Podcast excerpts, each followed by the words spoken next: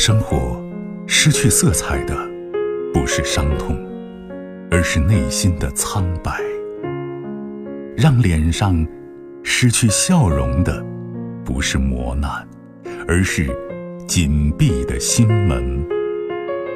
没有谁的心灵永远一尘不染，没有谁的人生永远一帆风顺。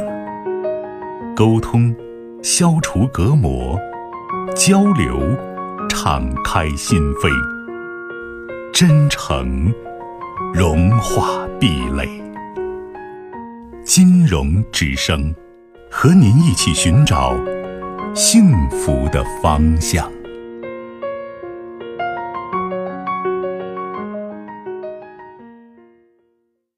喂，喂，你好，您的电话请讲。哎，你好，是我吗？哎，您的电话。哎，你好，金融老师。不客气。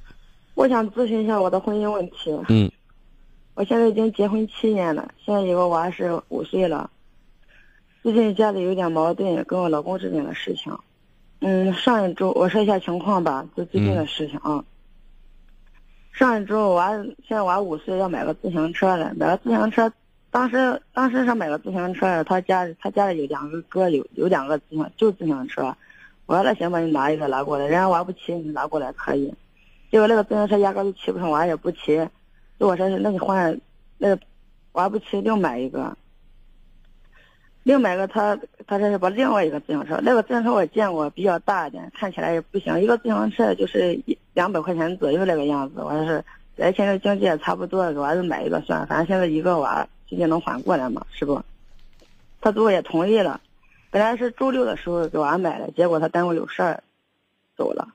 到这到到星期天的时候，我们专门过去买了，专门过去买自行车了。他过去到了的时候，他就把家里那个自行车，又跟我说把家里那个自行车拿过来。嗯。因为给娃子承诺都承诺了好几天了，娃一直在纠结，在问这个问题。因为买自行车我也不好往回拉，不可能把自行车骑回来，让他把开着车拉回来，所以一直在等他着。我在想吧，我其实我不建议买个拉拉人家的旧的，那经济可以再买个新的。无所谓是不？嗯。他这是拿了个旧的，我说那行，你给娃说，只要他同意，那咱就把那个旧的拿来。他娃说娃肯定不同意，五岁的小孩子嘛，懂个啥？说好的，他看到新自行车肯定喜欢。这娃在那哭了，哭了我就我就买算，他不让我买，娃在哭，我就反正我一直上班着，我我们家经济条件说不是很好，也算过得去这样子的。我就是算算，我买买两百块钱，我买。你说好的，他一看我买买，一看我买，他他直接是，你买你试试，直接在商场里面就那样大喊的样子。我这个人性格比较倔一点，我说试试啊，就我我就偏要买，我花我的钱，不是花你的钱，我自己上班着，是不是？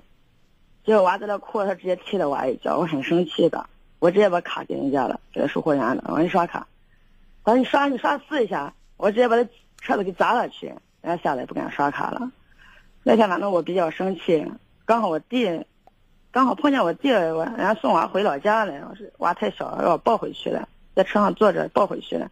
我一路其实很生气的，生气来了之后，我看到家里放饮料乱七八糟的，就是一瓶，一看都是饭店里面拿回来的饮料，大瓶，我知道跟谁在外面吃饭去了，我更生气，我说是。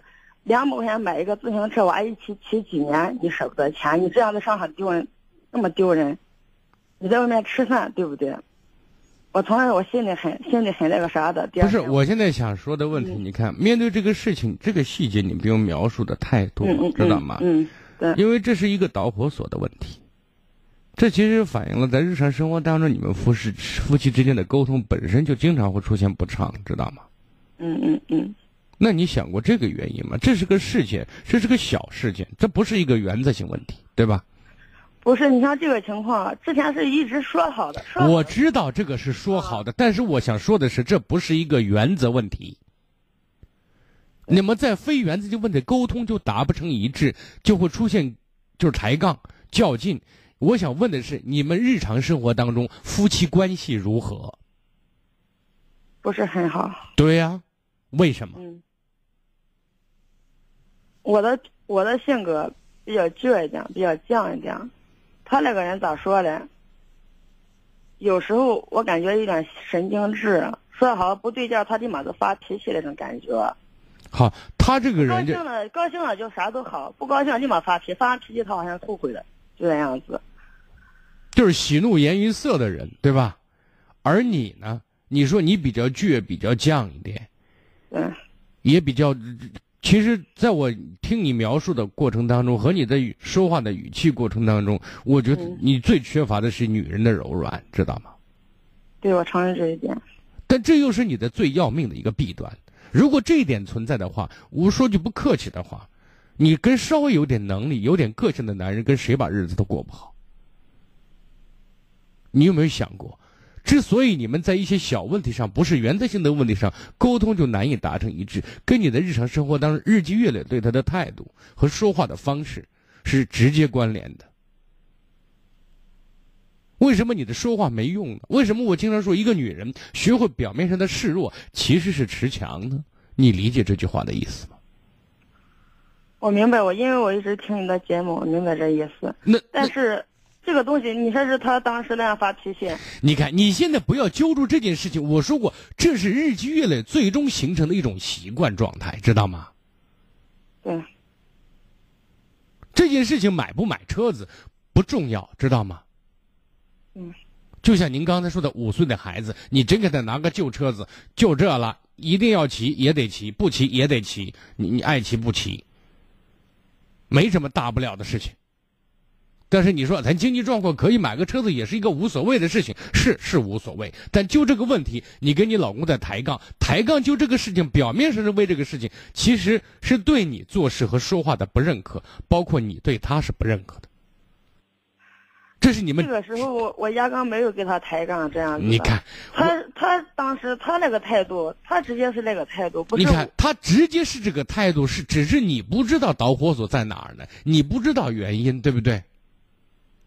但是并不表示没有原因。那他为什么当时当时直接是那个态度？说好的，他能自己跑到上海说了几天了呢？我当时突然感觉不爽了嘛。也许你的一个眼神，也许你某一句话让他受到刺激了嘛，就这么简单。我我压根没有说什么。你看，我说过，有些东西是临时，变卦，临临临时是，那你如果说你老公临时变卦，为一两百块钱的自行车、小孩子的自行玩具车都一两，就是突然就会变卦的话，那您是不是想告诉我另外一个问题？你老公脑子不够用呢？你老公完全没有长大呢？我我就是这种感觉。嗯，那如果是这种感觉的话，那更需要你更多的哄他。你不仅要当他老婆，你还要当他妈呢。你愿意吗？你这样做了吗？没有他，那个思想，他不成熟。你都说他没长大了，他的思想怎么了？他做事幼稚、冲动、善变就很正常了。那你选择了这样的男人，那你就学会去哄他，学会陪着他一起长大，学会教他如何做丈夫、做父亲。你的任务重着呢，你要不要这样做？我们现在反正唠的唠的是特别的僵。我现在打算给他起诉离婚，因为前面后面乱七八糟事比较多。你说的对了前面后面乱七八糟的事情是比较多的。好，如果你决定要离开这样的一个男人，我觉得也不见得是一个错误的决定。但是，我想提醒你的是，你自己的性格习惯和你自己的做事风格，以及你为人作为一个女人，自己身上具备的一个女人，可以去适应社会，去让跟自己相处的异性感觉到舒服的这种习惯和状态，你是欠缺的。如果你这个问题不改进，你没有意识到如何做更好的话，你总不能这一离婚，咱以后不结婚了。大家还年轻，这一点是不大可能的。你除非找一个男人没思想、没脑子，更老实，你说东他不敢往西半步，那可以，那你就绝对当领导。他是就是一个，就是叫什么，干活的长工一样的，可以。我是不知道你愿不愿意找这种男人为丈夫。咱这个人给你，我经常听你节目说感恩、责任、担当，我感觉没有一点儿。你找的，谁逼你了？